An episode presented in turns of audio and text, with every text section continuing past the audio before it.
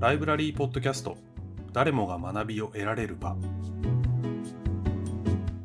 皆さんこんにちは。アカデミーヒルズのゆいなわです。え今回はコロンビア大学名誉教授のジェラルド・カーティス先生にお話をいただきました。えカーティス先生には15年前の2007年から毎年3回ライブラリーメンバーを対象にカーティス教授の政治シリーズとしてご講演いただいています。その中からアメリカの中間選挙についてポッドキャスト特別バージョンとしてお話しいただきました2024年の大統領選挙に大きな影響を与えた今回の中間選挙をカーティス先生はどのように読み解かれているのでしょうか？本日はコロンビア大学名誉教授のジェラルド・カーティン先生にお話を伺いたいと思います。私はアカデミーヒルズの熊田です。あのカーティス先生にお話を伺う前に、とカーティス先生とアカデミーヒルズのつながりについて私の方から簡単に紹介したいと思います。私がカーティス先生に初めてお会いしたのは2007年だったと思います。英語が苦手な私はどうしよう英語で会話ができるかなとすごく不安になってお会いしたのを覚えていますその時に先生が「こんにちは」って日本語でと親しくお話しいただけてほっとしたのを今でも覚えていますというのはカーティス先生の専門は日本政治でいらっしゃって数多くの歴代の首相ともお会いになられているということで初めて来日されたのが1964年ちょうど東京オリンピックの年に来日されてそれからですね毎年日本とアメリカを行き来する生活をしていらっしゃいます。で奥様も日本人ということで日本語がとてもお上手です。そのカーティス先生に日本の政治や外交についてアカデミーヒルズで初めてお話しいただいたのが2007年の3月でしたそれ以来ですね日本に滞在される期間に毎年3回ほどライブラリーメンバーを対象にカーティス教授の政治シリーズとしてお話をいただいております。2019年コロナの前までに39回お話をいただいています。残念ながらコロナの期間は来日ができないということでニューヨークからオンラインでお話をいただいていました。その時は東京が7時なのでニューヨーク朝5時とか6時とかすごく早い時間だったんですけれども先生頑張って早起きしてくださってお話をいただいてます。でようやくコロナが落ち着いて今年の9月3年ぶりに先生も来日されてその9月と今回の11月2回ほどリアルでカーティス教授の政治シリーズということでメンバー向けにお話をいただきました。その中では日本とアメリカの外交や各々の国内政治について幅広くお話をいただきましたが今回のポッドキャストではアメリカの中間選挙にフォーカスしてお話をいただきたいと思います。それではカーティス先生よろしくお願いいたします。どうもありがとうございます。あのコロンビア大学のカーティスでございます。えー、まあ長い間このアカデミーヒルズとの関係をさせていただいて毎年皆さんとここで会うことをいつも楽しみにしてます。で、今回はお会いするんじゃなくて、この新しいポッドキャストというあのアカデミーヒルズのポッドキャストに参加をして、この前の 中間選挙の話をするんですが、なぜ中間選挙の話をする意味があるかということをまず申し上げますとね、あの中間というのは要するにその大統領選がまあ4年ごとにありますがその間のちょうどその中間の2年大統領選挙の2年後にあの選挙がある。どの選挙って言ったら、えー、議会要するにあの上院と下院あるいは州知事、えー、いろんな州レベルの選挙もあります。で一番重要なのはこのえ上院下院の選挙でえ今回え民主党という与党要するにバイデン大統領の政党がえ過半数を維持できるかどうかということが大きな注目されたところなんですね。というのはこの選挙前までこの2年間要するにバイデンが2020年の選挙で勝った後のこの2年間えー、上院も下院も民主党の過半数になったんです。まあ、もっと正確言えば上院では過半数でなくて、えー、上院は100人の上院議員いますがちょうどその50人が民主党になって、また50人が共和党になったんですが、あのアメリカのこの憲法上、えー、この与党あのその政党が同じ50になれば、副大統領が投票権を持ちますから、結局51対50だったんですね。で、下院はまあ、あの8つか9つぐらい、えー、議席を多く取ってました。ですから今回の選挙は意外だったのは、大体 中間選挙っていうのは与党が大きく負ける選挙のジンクスというか、そういう歴史がありますよね。えー、平均してこの戦後のアメリカで、えー、中間選挙で下院議員の選挙で、えー、大体30人、えー、与党が議席を失うんです。ですから今回も、まあ、そうなるだろうという予測が非常に多かったんですね。で上院ももう50対50だったから、えー、今回はまあ多分共和党が1か2議席23議席ぐらい多く取るのではないかとほとんどのその専門家の予測であったばかりじゃなくて、えー、民主党のリーダーたちも共和党の人たちも今度は共和党が、下院では大きく、えー、議席を増やして、えーまあ、過半数を取ってそれで上院でひょっとしたらまた共和党が、えー、過半数を取るだろう。それが思うの予測予測だったんですが それだけにこの結果がね意外だったんです。意外だったのはまず上院で民主党は過半数を維持したんです。今のところ、えー、今日の現時点でねあの民主党が50議席共和党が49議席というのは一つの選挙区あのジョージア州の、えー、上院議員の選挙で、えー、あの州の法律でもって50%以上一人の候補者が取れなければトップ2の候補者の、えー、選挙がまた、えー、あります。それが今度12月6日。というのはねあの第,、まあ、その第三者も出て第三の候補者も出て、えー、この民主党のウォーナックという牧師、えー、とあの共和党のウォーカーという、まあ、有名なフットボールフットボールプレーヤー、えー、ジョージアではジョージアはねもうフットボールフットボール非常に盛んで、えー、彼の名前知らない人いない、えー、そのウォーカーとウォーナックの戦いで2人とも49.7%の票を取ってで今度そのあのあのランオフっていう英語で言うランオフ要するにあの選挙があってこれでまあ今までのないことでもしも民主党のウォーナックさんが勝てばそしたら51対49で選挙になって、えー、この副大統領の投票関係なく、えー、あの民主党が過半数を維持するんですね。で負けても負けても50対50ですから上院では結局民主党が勝ったということなんですね。で一番ですからねただこれは別に意外でもなくどっちにでもなれななれたんですよね。というのはあの上院議員は、えー、100名で世論調査それでその 2, 年2年ごとに3分の1の選挙があるんですね。33名、33名、34名という感じで。ですから、今度のこの選挙で、えー、本当に競争のある選挙区は非常に限られてましたよね。要するに現職が圧倒的に強いところは、まあ、いわゆる英語で言う safe district。もうこれは安定してますから。それはね、どの世論調査見ても大体47名から48名はほとんどあの無競争。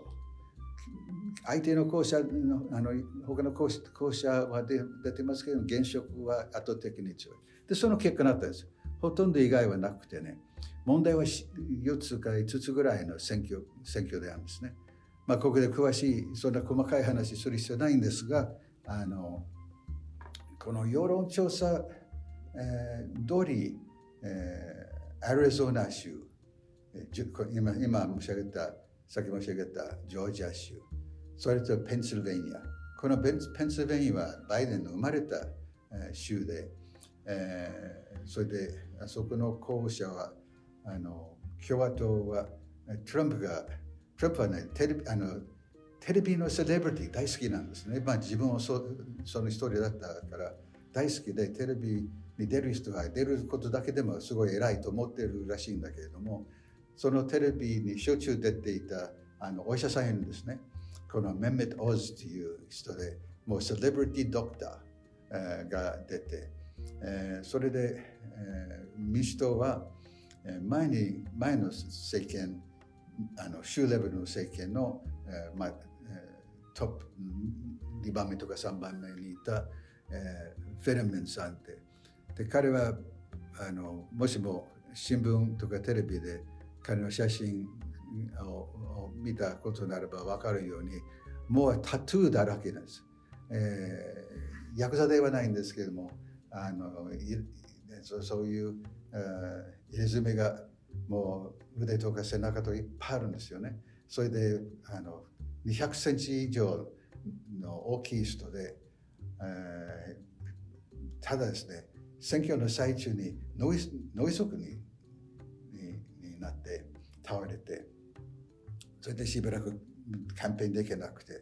まあ、これでこのオズの方が、まあ、勝つ可能性大きいんじゃないかと思われたしでトランプが一生懸命このあのメメタオズを押したんですね。しかしフェルメンは頑張ってまた出てきてそれであのなかなか魅力的な何かクリスマス性のがあるようで結局勝ったんですねですからペンシルベニアとかそのアリゾナ、えー、とジョージアあとはですねネバダというあのギャンブルの多いところですねそこにただ一人あのヒスパニック系の女性の上院議員がいるんですね。で民主党。で、彼女はしかし苦戦はするだろうと。実際は苦戦はしましたんですが、結局勝った。で、負けたのはやっぱりまたトランプが押した、えー、人なんで、えー。というような感じで、えー、そうですね、ジョージアとペンシルベニアとアリゾナと、えー、ネバダ、えー、あともう一つウィスコンシン。これ今日、今日、えー、とはオハイオ。そその6つの州かな。で、それね、多分中で共和党は少なくとも半分、多分4つぐらい取るだろうと。もしかしたら全部取るかもしれないと思われたのが、2つの州だけで共和党が勝った。このウィスコンシンとオハイオ州。あとは民主党が全部全部分かった。そういうところが意外だったんですが、えー、ただこれあの結局ね、僅差で本当にわずかな差で民主党が勝って、共和党が勝ってもおかしくない。ですからこれで大きな意味あると思わない。要するにこれでアメリカが非常に左の方行ったとか、反トランプの影響がすごく多かった。まあ多かったのは、この今話したようなあのこの厳しい戦いのある州にはトランプが支持した応援したい人がその2人、2つの州、ウィスコンシンとオハイオ以外に、みんな負けたのは、やっぱりトランプに対しての反発でも、反対でもの表れだと、えー、言われてますが、まずそのその通りだと思うんです。問題はね、あの下院の方で、さっき申し上げたんですが、あの大体中間選挙で戦後のアメリカの歴史の中には中間選挙でほとんどの中間選挙でその与党が、えー、25とか30ぐらいの議席を失います。で、まあ、予測通り共和党は過半数取った。取ったんですけれども、あのもうそのまたあのわずかな差というかあのまだね全部のあの集計はできていないのが最終的にどのぐらい共和党が議席取ったか分かりませんが、えー、200 445名のうちの半分、まあ、218人の過半数を、えー、ちょうど昨日かおととい、えーまあ、やっと取って、まあ、せいぜい、せいぜい5議席ぐらい多く取るか、もしかしたらちょっと少なくなるかもしれない。ですから、共和党にとっての負けですね。で、民主党は負けて勝ったってちょっと言いにくいけど、しかし気持ちはすごいあの勝ったっていう気持ちあるんですね。ですから選挙の後にバイデンがあのカンボジアとあとはタイのバリバリで G20 の会議に出席した時に何かすごい若返りしたような感じであまりにも嬉しくて、えー、顔色が良くてもうあのそれで外国のリーダーたちはねやっぱり意味でバイデン見直したんですね。やっぱりバイデンはそのとと何年寄りでちょっと半分ボケてるんじゃないかっていういろんな噂あるんですけれども結局彼があの一般他の人たちよりも分かったのは国民はこの選挙でただその目の前にある経済問題だけでなくてもっとアメリカの民主主義の危険あるいは今あの後でちょっと話しますけれどもあの中絶の権利をの問題についてね彼がやっぱり言ったことがすごい効いたと思います。というのはですね この選挙のイシューを考えれば共和党はもっと勝つはずだったのはまずインフレがすごい高い10%に近いまああの G7 っていうか、先進国の全部の国の、ね、インフもうインフレにあの悩んでるんですが、ただ日本は 2%, 2ぐらいですよね。3%, まあ、3%になっていなくて。だからアメリカ8%と9%、もう目の前に値が上がってる。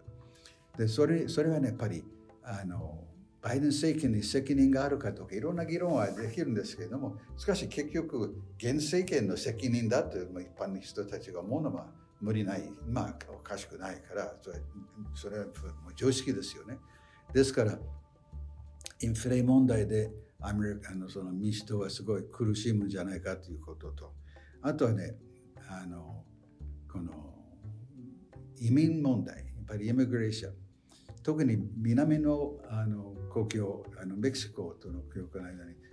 メキシコ人よりもベネズエラとか、いろんな南の国の人たちがずっと北に向かって歩いていて、メキシコの国境としてアメリカ入ってくる。それで、あの、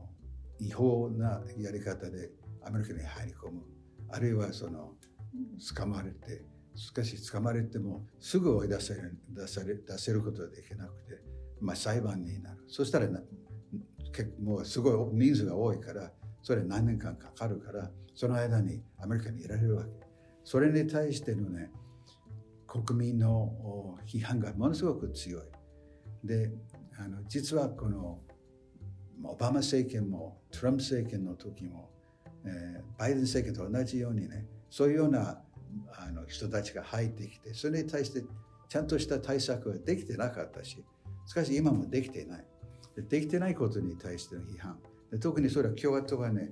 あのこの問題を特に取り上げてご存知の通りトランプはねメキシコとあのアメリカの間にあの壁を作ろうとして実際はあのだいぶ作ったんですけど難しい完全ではなくて壁を作るというのは何か西ドイツと東ドイツがの間に壁があったような感じがして嫌な感じがすることあるんだけれどもしかし壁を作ってもいいからもうそういう違法なやり方で入ってくる人たちが入れないようにした方がいいっていうのは国民の気持ちが非常に結構多くの人たちにそういう気持ちがあるからこれもあの共和党に有利で民主党に対しての批判それと犯罪。特に COVID になってから犯罪率がものすごいあの上がってるしでこの犯罪は前のあの犯罪ちょ今までの犯罪ちょっと違うのはね物を盗むが目的でない人たちで犯罪が多いの。要するに何か COVID かあののせいか分かりませんけれども結構ホームレスが多くてそのホームレスの中に精神問題があのあってそれで例えばニューヨークで地下鉄の駅で人後ろから人を押して電車の前にあの落としてそれであの殺されるとかねいう事件が結構あるんですよね。ですからこの、まあ、犯罪についてはその民主党はちょっとソフトすぎてもっと厳しい犯罪対策を取るべきだという共和党の立場が結構国民の支持を得たと思う。ですからそれそれとあのバイデン大統領は人気がないんです。人気があまりないですね。ですから選挙の最後のね、ロイターズという通信会社の、えー、通信社の世論調査では支持が39%しかなくて。ですから、あの、まあ、バイデンも人気もなく、インフレの問題ある、イミグレーションの問題ある、犯罪の問題ある。これは当然民主党は負けるだろう。負けなかった。なんでだろう？だろうと考えなければならない。で多分ね、3つの理由があると思うんですね。一つは案外この中絶の問題がアメリカの女性のがの投票に大き大きな影響を与えました。というのはね、50年ぐらい前に最高裁判所の憲法の解釈は中絶を禁止することができないと。ですから、例えばある州が中絶を禁止するということは憲法違反というという判決をね、Roe vs. Wade というあの裁判で決めたんですね。これは50年前。しかし今、あのトランプが大統領の時にあの非常に保守的な裁判官が最高裁判所になって今完全な、えー、マジョリティはそういう保守系の裁判官にあるんですね。そしたらこの50年前にあの作られた判決をひっくり返して、えー、禁止はあのその中絶をするかどうか、えー、州がの法律で決められると。だから州がね禁止するんだったらそれは全然何も憲法違反ではない。そういう判決なんですね。それに対してのね、保守的な情勢、革新的な情勢、関係なく、特にオナニストの反発、反対が非常に強く、男も結構多いんだけど、圧倒的に女性。で、この選挙で一つ面白い、面白いというか、非常に意味のある、えー、世論、その出口調査の結果、女性の18歳から29歳までの人たちの、えー、民主党の候補者入れたというのは77%までいたんですね。ですからさっき言ったように結局、えー、大体半分半分取ったのに上院で50、50また下院でも関数は、えー、共和党は過半数取ったけど、まあ、ほんの少し。しかしこの若い女性はね圧倒的にこの中絶の問題でえー、共和党に反対して民主党支持した。まあ、共和党に反対したっていうよりも、そのトランプとトランプのが代表するこの MAGA、Make America Great Again という、えー、右寄りの人たちの、えー、立場を批判するという意味で投票したと、えー、いうことなんですね。ですから、日本では考えられないえー、ような問題なんですけれどもこの中絶の権利は女にある政府にないということがものすごく大きなアメリカの政治の問題であります。ですから、まあ、言い換えればアメリカの社会のいろんな価値観の変化が、えー、非常に現れて今あの現れています。えー中絶に対してここここまで、えー政まあ、政治問題としてクローズアップされること。あるいはこの LGBT あのゲイゲイの問題。今度あの上院であのゲイマリッジ結婚する権利を法律であのなんて連邦政府の法律でそれをあの、ま、その保障するという法律が共和党の結構の議員の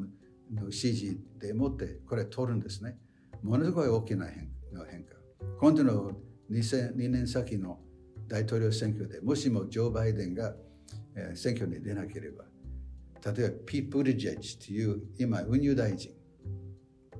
前のあのある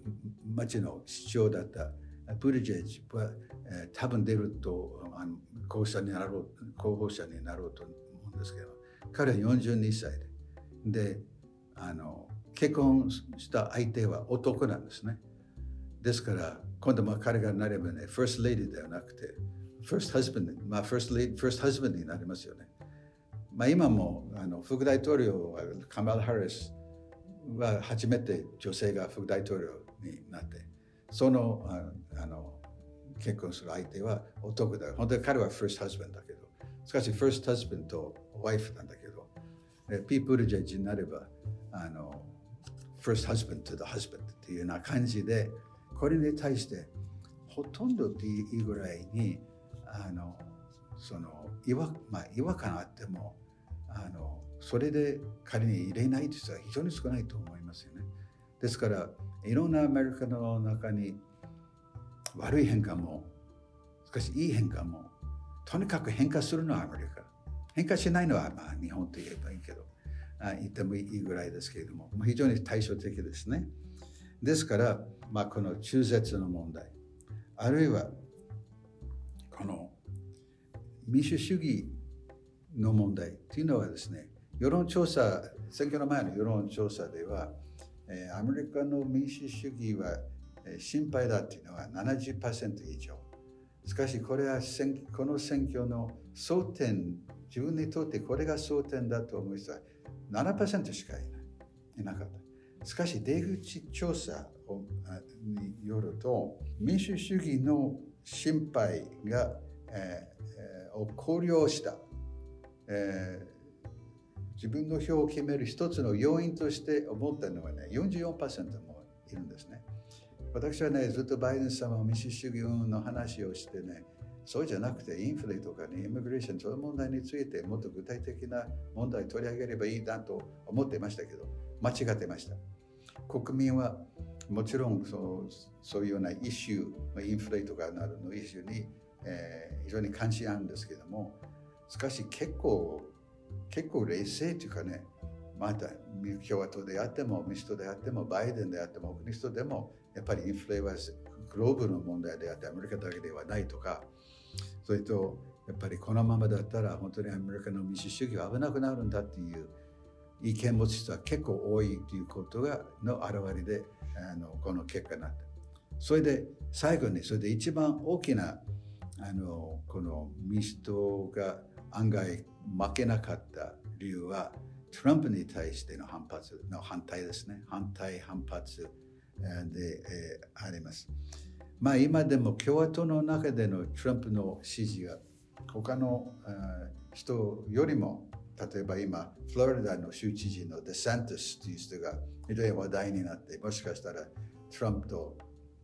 あの戦ってあの大統領選に出ようとするかもしれないというデサンティスの党内の支持率は 20%, 20ぐらい。トランプは50%近い、45%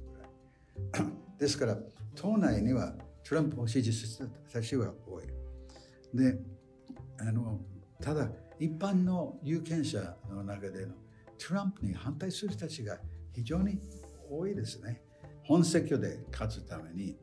やっぱり共和党とか民主党の票だけではなくて、やっぱりインディペンデントのの票、まあ日本でいう、えー、支持政党なし層の人たちの票、それと反対政党の方をある程度取らないと勝てない。で、トランプは共和党の中の支持が多いんですが、例えばインディペンデント、のインディペンデントのね、66%これ出口調査の結果なんだけど、66%はトランプは嫌だという。えー、民主党だったら驚くことないけど、94%はもう no トランプという感じで、えー。それで考えてみれば、バイデンとトランプの違いは、バイデンに対しての支持がそんなにない。というのは、彼がやったことが、まあ、思ったほどやってなかった。しかし彼は嫌な人だとか、民主主義に反するような行動をする人だとか、えー、会って会いたくないようなそういうあの感じ与えない。で、トランプはかえってね、彼がしあのその主張する政府策に対しての賛成する人たちは結構いるんですよ。それこそイミグレーションとか、えー、犯罪問題とかいるんですけれども、しかし変な人、怖い人、アメリカにとっては非常に危険人物であると思う人は多いので、なかなか共和党のこのコアグループでいう、まあ、トランプカルトカルト的な要素を持っているトランプの支持者以外にね、インデペンデントも、もちろん民主党の支持者も、あとは共和党の中のモデレートの人たちも、やっぱりトランプは良くないというのが、この選挙の結果が非常に、えー、つながっています。ということは、この選挙のの意味は、まず、共和党がそれほど強くない。それで民主党は依然として上院で過半数を持ってるから、あのまあ、今までと違って今ねじれになねじる状況になってねあの会員が今日は、まあ、少なくとあの少ないかもしれない少ないんですが人数が多いからまあこのねじれにになるわけです。ねじれになるなるからあのこのバイデンが望んでいる政策はなかなか取りませんけれどもただ上院でも過半数を取ったならば共和党の望んでいる政策は取れたんですね。それで最終的にはバイデンはこの教育権発動するでしょうけれども、しかしそうそういうする必要はなくてで、そういう意味では選挙の重要性があるんだけれども、それだけでなくて、今度2年後、あのこれね、中間選挙でしょ。中間っていうのは、今日はあのその大統領選挙と大統領選挙の中間だから、2024年、えー、再来年、またあの新しい大統領が生まれるんですよね。今、その共和党が非常にこの困っているのは、このいわゆる共和党のベース、その地盤は非常にトランプ支持者が多い。今、予備選挙をやれば間違いなくトランプは勝ちます。勝つだろうと思えば他の子の人がね、出ない可能性が大きい。ディサンティスも、まあ、大統領になりたくてしょうがない感じなんだけれども、しかし予備選挙でどうせ負けるんだったら、まあ結局トランプを支持して、えー、そのまた4年後にでもう出ると思う可能性は非常に大きいですね。ただ、この振り返ってみれば、2016年にトランプが大統領になった。そしたら2018年に中間選挙があって、共和党は負けた。2020年に大統領選挙があって、共和党はまた。トランプは負けた。まあ自分は勝ったと言ってるんだけど、本当に負けた。で、えー、2022年、これまた負けた。だから、トランプがいる間に一つか一つも勝ってない。全部負ける負けているという共和党の危機危機感、今すごく強くなっています。危機感は強くなっているんですけれども、ただトランプのパワー、まだたくさんあるんですね。ですから、2年先に誰が共和党の候補者になるか分かりません。予測できない。このままでいけば、まあ、トランプにになる可能性は非常に多いと思います。特に、もしもディサンテスというフロリダの知事が予備選挙に出れば、彼だけでなくて、前の国務長官のパンペオとか、えー、サウスカロライナの国連大使だったあのニッキー・ヘイリーとか、結構いるんですよ。リーダーになってもおかしくない、えー、大統領になってもおかしくないような人が、ママーク・ルビオというフロリダのあの上院議員とか結構いるんですよ。みんな出ますよ。2016年にトランプが大候補者にあの大統領候補者になれたのは16人があのあの予備選挙に出てでみんなそのディベートの時に、えー、テレビであの前にみんな並んでそしたらあのトランプが一人一人をすごいやりつけて結局トランプが一番になったんですね。今回もあの今回というか2年先の選挙も同じようなことが十分あり得ると思うのでどうなるかはまあ見るべき一つアメリカの政治の見るべきところだけれども予測はできない。ただ一つももしもまあ、この予備選挙で勝つ可能性大きいと思うんで、ただですね、これ日本でも考えられないことなんですが、アメリカのこの政治のかにあのお金をどれほどかかっているということは想像もできないぐらいにたくさんお金が必要なんですね。で、トランプはもういろんな、たくさんお金あつあの集めて、その政治資金、もの莫大な政治資金を持ってるんですけど、しかしもっと必要な必要なんですね。しかし最近その共和党を言うんだったら、トランプが出られるかどうか、まあ、一つあのずっと応援してきたあの金持ちの結構多くの人たちがね、もう、もう enough of Trump, no more Trump という感じで、えー、お金をね、やらない。だからお金がないトランプが本当予備選挙で十分戦けるかとか、ちょっとわからない。ことがあるんですが、まあ、それでだから一つの結論は、トランプ、この選挙で反トランプの動きが結構あったんですが、しかしこの人はまだまだ共和党の中の力が非常にあるので、共和党の中の選挙、要するに予備選挙では彼が十分勝つ可能性があるということ。ただ、もしも彼が大統領になれば、これはアメリカにとってばかりでなくて、世界にとってのディザスターなんですね。えー、そう思う共和党の議員もいるんだけれども、しかし、そのことよりも、やっぱりトランプに反対をすれば、自分は予備選挙で落とされるという心配。要するに、権力をなんとか、えー、保つ、自分は選挙で負けないようにするために、あの目をつぶってトランプを支持する可能性にこのこの2016年から今日までのことを振り返ってみればね、そういう共和党の議員が非常に多い。問題は、もう一つの問題の方は、じゃあ民主党の大統領候補者はどうなるか。で、今度中間選挙で結構バイデンは、えのやり方が評価されて、えー、彼がまあ兄で強くなったんだよね。ですからで、彼が大統領もずっと、もう大統領選に出たら3回も出た。やっと大統領になって。大統領であることでもう顔にも出てるぐらいに大好きなんです。それはやめたくない。でですから、健康が許す許せる限り、次の選挙に出ることはほぼ間違いないと思う。ただその時は80、もうあのこの2、3日前にね、80歳になった。で、だからその大統領選挙でなれば、何終わった時に85歳とか86歳にえー、なるので、もう今までそういうような経験アメリカはしてないし、この年寄りが大統領になって、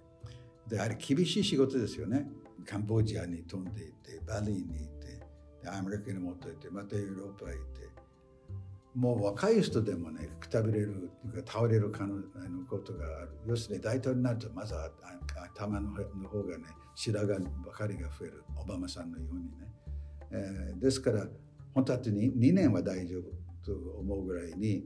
本当大統領選挙にに出られるかどうか。まあ出る可能性は非常にあると思うんですね。で、バイデンはね、自信を持っているのは、バイデンとトランプの戦いだったら絶対に自分は勝つと思ってるんですね。自信満々。僕はどうかわからない。結局、その投票率が高ければバイデンは勝つと思うんだけど、投票率投票率が低ければ、要するにインデペンデントか民主党の支持者があんまりどっちも良くないから、まあ、結局投票しない。そうしたらこのカルトであるトランプの支持者たちがもう100%に近い投票率であの当選あの投票するからトランプは絶対に負けると言ったらいいい難いですね。言えないと思います。問題はその民主党の場合バイデンじゃなければじゃあ誰が大統領候補者になるかこれは分からない。分からないというのはいない。もしも岸田総理がね明日でももうもう3人あの大大臣辞めてるから、まあ、あと一人がまた一人が出ればもう岸田政権も終わるかも,、まあ、終わるかもしれませんけれどもただ岸田政権じゃ終われば誰が総理大臣になるかこれもわからないわからないから、まあ、このままの方が我慢した方がいいという、うん、気持ちある人も結構いるんですけどアメリカもねバイデンが出なければじゃあ誰になるか。あの副大統領のハリスカマラ・ハリスになるかったら評判良くない。あれピート・ブリジェッジさっき申し上げた、えー、人はまだ40まあ 42歳でなってもおかしくないけどあのそういうそのぐらい若い人があ のマクロンのフランス大の大統領のように、ね、なることあるんだけれどもしかしあんまりちょっとまだ未経験。あとは上院とかいないんですよそしたら多分ねあの日本と違ってあのアメリカの政治体制の中にはね知事まあ、日本でいう県あのそのあの県の知事州知事が大統領になるケースが非常に多いですね。ロナルド・レーガンもそうだし、えー、ビル・クリントンもそうだったし、ジミー・カーターもそうであったんですが、ですから、アメリカの政治を、えー、に興味のある方々がよくこれから注目すべきことは、どういう民主党系の州知事が、えー大統領候補者になりうるかとちょっと注目すべきだと思うんですね。で私見る限り少なくとも3人の州知事が今それに望んでいるんです。一人はイレノイの州知事これはプリツカー、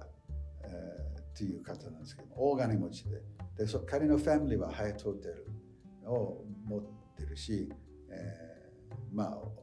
今言ったように非常にビリビリアネーなんですね。それと、それで、あの、大金持ちだけは民主党で知事。で、知事としてなかなかいい仕事をしてきてる。特に、あの、州のインフラストラクチャーを作り直すというところで、だんだんと彼は評判が非常に良くなっていいいいと言えると思います。で、もう一人は私自身は会ったことなくてよくよくわかりますけど非常にいい印象を受けるのはミシガン州のあのマーガレット・ウィッマーというあの女性の知事これはなかなかクリスマーがあって、えー、よくいろんな仕事をしているそれとカリフォルニアの知事のあのヌサムさんという、えー、ただカリフォルニア非常にリブラまあ全国的には非常にリベラルの方でリベラルすぎるから多分そういう人が選挙で勝つのはちょっと難しいかなとも思うんですがいずれにしてもですねこの中間選挙を振り返ってみると、えー、結論がいくつかあるんです。一つは民主党が下院で過半数を失ったんですけれども一般的に言うとこの選挙で民主党は勝った。で共和党の党内の争いが、えーで派閥ののの競争がこれから厳しく激しくなる、えー、それであの政策においては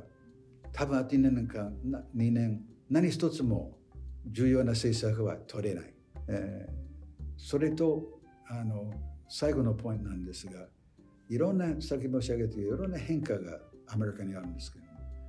しかしこの選挙で分かったのはこの国アメリカという国のこの分断社会的な分断この極端な、えー、あの反対勢力これがねちょうど国がね半分に割れてると。衆議院あの上院で現れているように50対50、えー、下院でも非常にわずかな差でしか、えー、勝てない。でこの分断っていうのは一番の特徴一番重要なポイントはこれは政策上の分断というよりも価値観の分断。ですから例えば FOX ニュースという、まあ、右右の人たちがよく見るテレビ。を私が見るとね何か同じ国にいる人たちと思えないぐらいに価値観が違うで彼らから見ればあのこの民主党の非常に力力のある左の人たちの、えー、ことも我々と違うもんだと。ですからあのアメリカの政治が一つの非常に重要な変化をしているのは昔は民主党は労働階級の人たちの政党共和党は金持ちの政党であるそれが今ひっくり返されてねあの共和党の、えー、労働者の間の支持率が非常に高い。特に白人労働者。で白人労働者の支持は60%が以上が共和党。30%ぐらいしか民主党を支持しない。それはね、いろんな理由があって、また別のポッドキャスト話しますけれども、あの簡単で言えば、グローバライゼーションに対しての反発、テクノロジーに対しての恐怖感、このコンビネーション、それとあの自分で白人であることがだんだんと人数が少なくなって、メジョリティからマイノリティのレーショングループになりつつあるという不安感。グローバライゼーションと、えー、テクノロジーとこの人種の比率この3つのことが今大きくアメリカの社会を変えてる。ですから、えー、このまあ面白いといえば今の変化は非常に今のアメリカ非常に面白いんですが問題は、えー、民主主義を守りながらこのいろんな社会問題をどう解決するかその危機意識その対応策これまだ十分あのないのでこれからそういう問題を解決する方向に行くかどうかそれが一番アメリカの注目すべきところなんです。カーティ先生どうもありがとうございました。あの中間選挙の話から今のアメリカがどういう社会問題を抱えているかっていうところまですごく掘り下げてお話しいただけたのはやっぱり日本にいるとなかなかわからないところかなと思いましたのでまた来年ですねあの日本にお越しの時にはメンバー対象にまたお話しいただきたいと思います。今日はどうもありがとうございました。今回の中間選挙が何を意味しているのか。日本国内の情報だけでは分かりにくいアメリカの選挙の仕組みも含めて解説いただきました。次回のカーティス教授の政治シリーズは来年の春2023年3月頃に開催をする予定です。ライブラリーメンバーの皆さんどうぞお楽しみに、えー、そしてこちらのライブラリーポッドキャストでは番組の感想や番組内で取り上げてほしいテーマなどを募集中です。え皆様のリクエストをお待ちしていますので、ぜひ、ポッドキャストの概要欄からお送りください。